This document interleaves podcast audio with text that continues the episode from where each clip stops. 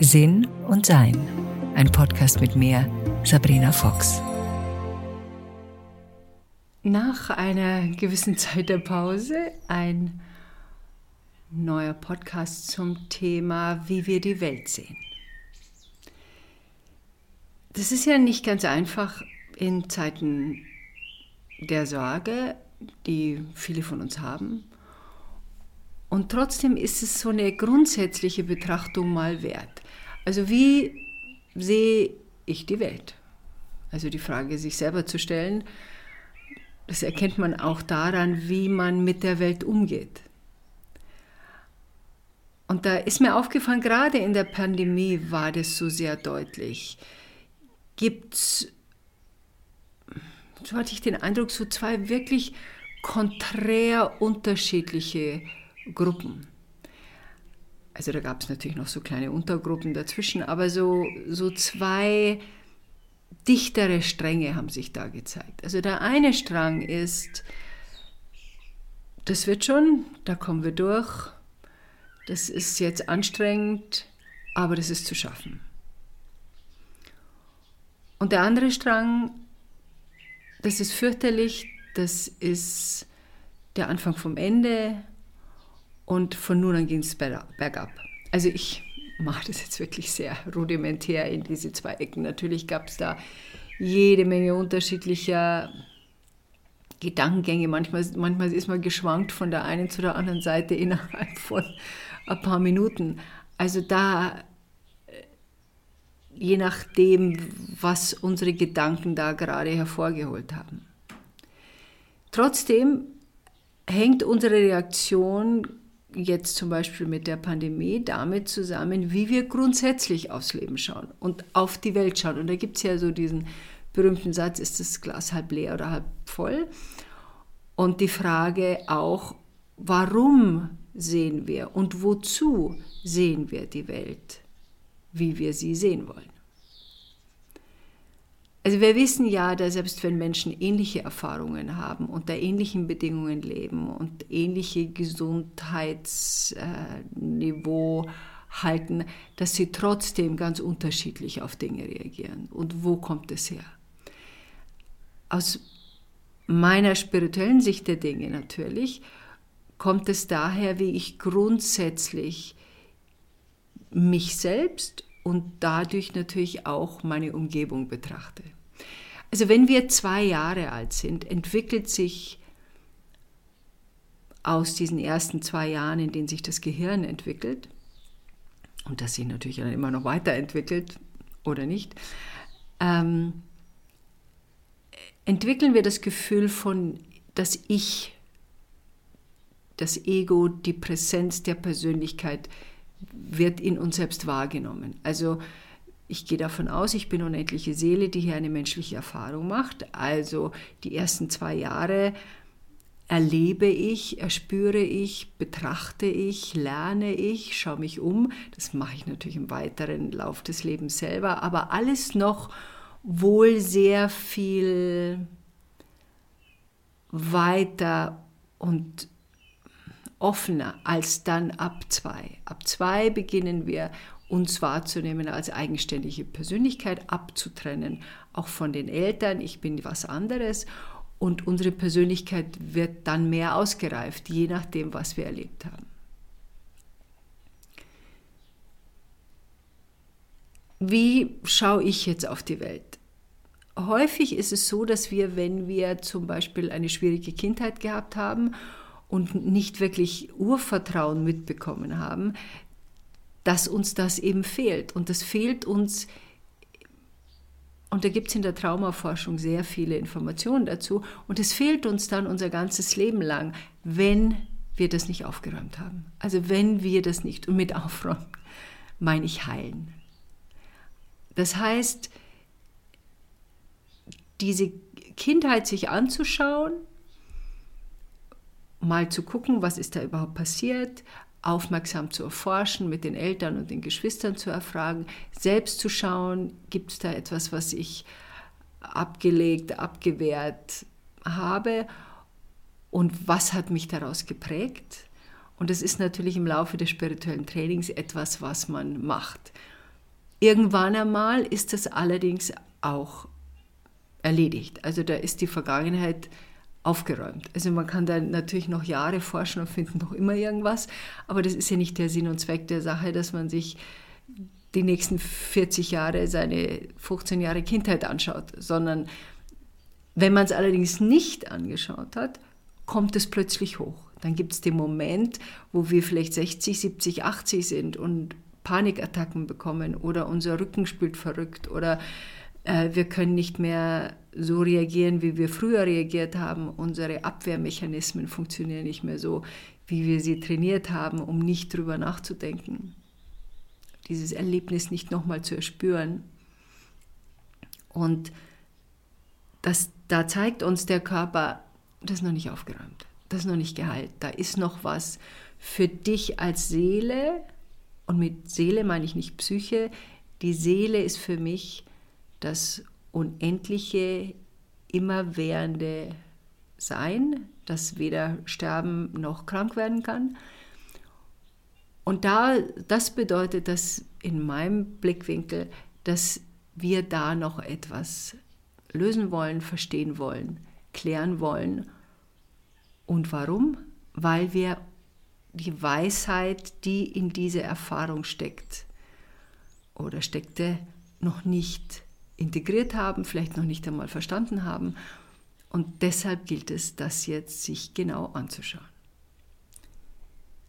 Aus dieser Jugend- und Kindheitserfahrung und natürlich auch aus der Erfahrung als Erwachsener. Es gibt, entwickelt sich unsere, unser Vertrauen in diese Welt. Also es gibt ja viele Obdachlose zum Beispiel oder Heimatlose, die aufgrund einer, eines tragischen Unfalls vielleicht ihre Familie verloren haben und über diesen Verlust nicht hinweggekommen sind. Und dann den Halt verloren haben in sich selbst und in der Gesellschaft und das Vertrauen in die Mitmenschen verloren haben.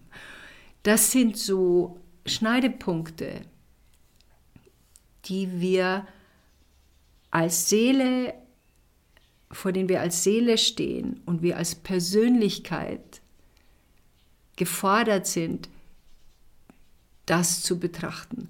Oftmals sind solche dramatischen Momente die Momente, wo wir uns zum ersten Mal fragen, was mache ich hier eigentlich? Gibt es einen Gott, Schrägstrich Göttin? Gibt es die Unendlichkeit? Ist das alles umsonst? Wieso passiert mir sowas und wozu passiert mir sowas? Und das sind dann die Momente, wo wir eine, oft eine spirituelle Erforschung beginnen, weil wir uns sagen, ich möchte eine Antwort auf meine Fragen und möchte wissen, warum und wozu habe ich diesen Schmerz des Verlustes, der Trauer, äh, der Einsamkeit und was macht es mit mir? Ich glaube, dass diese Erde so ein bisschen was wie ein Vorschulplanet ist. Also wir bemühen uns, uns nicht gegenseitig umzubringen, nicht mit der Schaufel auf andere Leute draufzuhauen und unsere Erde, Mutter Erde, ein, ein Wesen, das lebendig ist, anständig zu behalten, damit wir weiterhin dort gesund und erfüllend und frei leben können. Ich glaube natürlich, dass ich als unendliche Seele nicht nur einmal hier bin. Ich glaube an die Reinkarnation, bin fest davon überzeugt, dass es sie gibt. Und dass ich immer wieder komme und immer wieder neue Erfahrungen machen will, weil ich immer mehr Weisheit erleben und erfahren möchte und verstehen möchte. Und das ist ja der Vorteil vom Älterwerden, eine der vielen Vorteile vom Älterwerden, dass man Dinge besser begreift, dass man sagt, ja, das habe ich schon zehnmal gemacht, das da drüben hat wirklich nicht geholfen, das mache ich jetzt kein elftes Mal.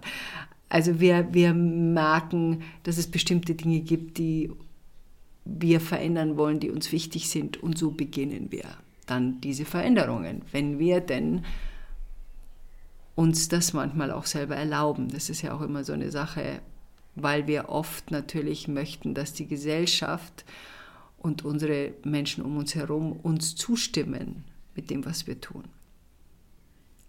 Aber das ist ein anderer Podcast. Also das heißt, nehmen wir mal an, das ist ein Vorschulplanet, nehmen wir mal an, wir alle lernen diese bestimmten Dinge, worüber ich gerade gesprochen habe. Und dann gehe ich aber davon aus, dass das zu, dass das eine Entwicklung hat. Also ich gehe nicht davon aus, dass etwas, was sich weiterentwickelt, sich wieder zurückentwickeln kann.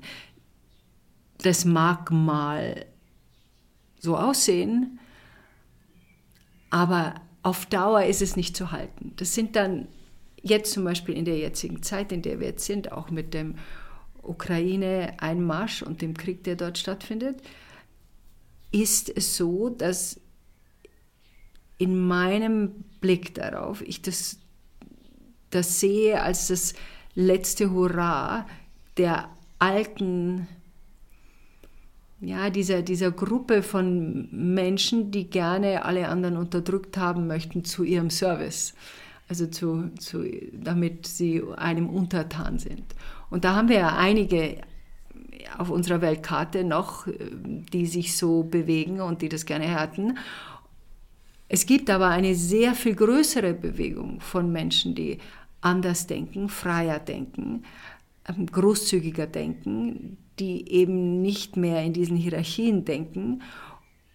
Nur das dauert, bis sich das wandelt. Und wir sind in diesem Geburtenprozess des Wandels. Und wie wir alle von Geburten wissen, das ist jetzt nicht nur ein Hinausgleiten eines neuen Wesens, kann mal passieren wahrscheinlich, aber das ist verbunden mit Schmerz, mit Anstrengung, mit Zeug, was mit Blut, mit allem Möglichen, was da aus dem Umfeld und aus dem Körper sich bewegt. Und ich glaube, das ist diese Zeit dieser Geburt, in der wir uns alle befinden. Und da gibt es jetzt verschiedene Herausforderungen. Also die eine Herausforderung ist, wenn wir glauben, das ist das Ende, der Anfang vom Ende, Da passiert natürlich als erstes etwas, dass das Herz zugeht. Ich habe im Laufe meiner Zeit gelernt, sehr aufmerksam meinen Körper zu betrachten. Und alles, was mein Herz verengt oder schwerer macht, wird genau angeschaut. Und häufig sind es Dinge, die einem Angst machen. Und da sind wir auch schon bei vielen dieser Verschwörungstheorien. Und nicht nur Verschwörungstheorien, es gibt auch Leute, die einem ohne Verschwörung Angst machen wollen. Aber man merkt relativ schnell, die Welt wird immer enger, immer kleiner und alle sind böse und alle wollen was von dir und alle sind gefährlich und die Menschen sind schlecht und wollen mich unterdrücken oder wollen mir irgendwie was ja, dass ich meine, meine, meine, meine Macht, meine Kontrolle über mich selber verliere. Davon gehe ich schon mal überhaupt nicht aus. Es ist, finde ich, völlig ausgeschlossen, dass man mich auf Dauer kontrollieren kann. Das kann schon mal sein, dass ich da kurz mal irgendwo reinfalle und dann irgendwo drin bin und denke mir, hm, vielleicht doch nicht so ideal, das machen wir jetzt nicht mehr. Aber auf Dauer mein Gehirn zu kontrollieren, auf Dauer meine Emotionen zu kontrollieren, selbst kurzfristig stelle ich mir das sehr fragwürdig vor. Außer ich mache es selber. Also sprich, jemand gibt mir Informationen, die mich ängstigen und gibt sie mir immer und immer und immer und immer wieder. Und dann treffe ich andere Leute, die mir auch Informationen geben, die mich ängstigen. Und dann plötzlich bin ich in einer Gruppe, wo viele Leute Informationen haben, die mich ängstigen. Dann passiert Folgendes, ich bin geängstigt, treffe nur noch Leute, von denen, die auch geängstigt sind und gehe davon aus, das ist jetzt alles, was da ist und beginne mich dem anzuschließen. Das sind äh, Gedankengänge, die ähm, in Kultsituationen oft vorkommen, ähm, die nicht, nicht zu selten sind. Und da beginnt dann auf den Körper zu hören und zu erkennen, ich habe, ich habe Angst und ich merke, all die Informationen, die auf mich zukommen, machen mir mehr Angst. Dann schaue ich da sehr genau hin. Wo kommt es her? Was ist die Information? Und entspricht es meinem eigenen Gespür für diese Welt? Nämlich, die Leute, die ich treffe, sind alle super nett. Die bemühen sich, die tun ihr Bestes. Ja, ab und zu ist mal jemand dabei, der kann mit seinen Emotionen nicht umgehen und ab und zu ist mal jemand dabei, der ist ein bisschen anstrengend. Aber im Groben habe ich nette Nachbarn, wunderbare Menschen, die ich kenne und jeder ist bemüht, das Beste zu tun. Und wenn jemand abdriftet, dann driften sie meistens ab aus ihrem eigenen Schmerz, aus ihrer eigenen unbearbeiteten Vergangenheit, aus einem schwachen Ego, weil sie ein Machtgefühl haben, weil sie das Gefühl haben, sie haben sonst nichts zu sagen. Also da gibt es Gründe dafür, meiner Meinung nach, warum Menschen reagieren, wie sie reagieren. Und selbst wenn ihnen Aspekte in ihrem Hirn fehlen, wie der frontale Kortex da vorne, trotzdem, es gibt halt, das ist halt dann auch ein Grund. Ich sehe die Welt als eine Entwicklung, in der wir uns weiterentwickeln, in der Dinge besser werden, in der wir gemeinsam versuchen, Lösungen zu finden und in der das Alte natürlich ab und zu dann auch ein bisschen dagegen ist. Es ist nett, wenn zum Beispiel Männer Frauen äh, unterdrücken können, wenn die Hälfte der Weltbevölkerung zu deiner Verfügung steht, das ist nicht ganz einfach aufzugeben. Kann ich nachvollziehen. Aber wenn die Hälfte der Weltbevölkerung, die weibliche, dann sagt, nee, sorry, das machen wir nicht mehr mit, dann ist es was anderes. Dann beginnen wir in unsere eigene Kraft zu kommen und sie auch auszudrücken. Und ich glaube, dass wir in eine Situation eines Weltfriedens kommen. Wie lange das dauern wird, das weiß ich nicht. Also ich bemühe mich in meinem eigenen Leben so viel Frieden zu verbreiten, wie ich nur kann. Und in meinen eigenen Gedankengängen das auch zu tun. Das ist ja auch immer so eine Sache. Können wir Frieden auf der Welt erwarten, wenn wir selber nicht friedlich sind mit uns selbst? Ein bisschen schwierig. Und dieses, dieses Gefühl, der Hoffnung. Und es ist eigentlich nicht einmal Hoffnung. Ich nehme es zurück. Das ist ein Gefühl des Wissens, dass sich die, die Menschheit entwickelt hat und sich immer weiter entwickelt in ein Leben, das für uns alle gut ist, weil darauf deutet es hin. Und da wollen wir alle hin. Wir wollen nicht irgendwo wohnen, wo die Nachbarn arm und unglücklich sind. Wir wollen nicht irgendwo sein, wo es zu viele Obdachlose gibt, die da nicht freiwillig sind. Wir wollen nicht eine Schere haben, die finanzielle Schere haben, die zu groß ist, weil das, das den Zusammenhalt der Gemeinschaft zerstört. Und, und da fangen wir gemeinsam an als Weltbevölkerung einen neuen Weg zu gehen. Und der beginnt.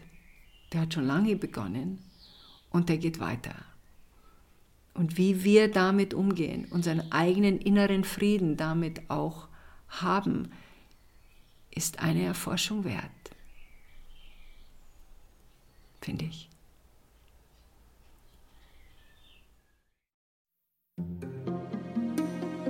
Weitere Informationen über Sabrina, ihre Bücher und Online-Kurse findest du auf sabrinafox.com und sinnsucher.de.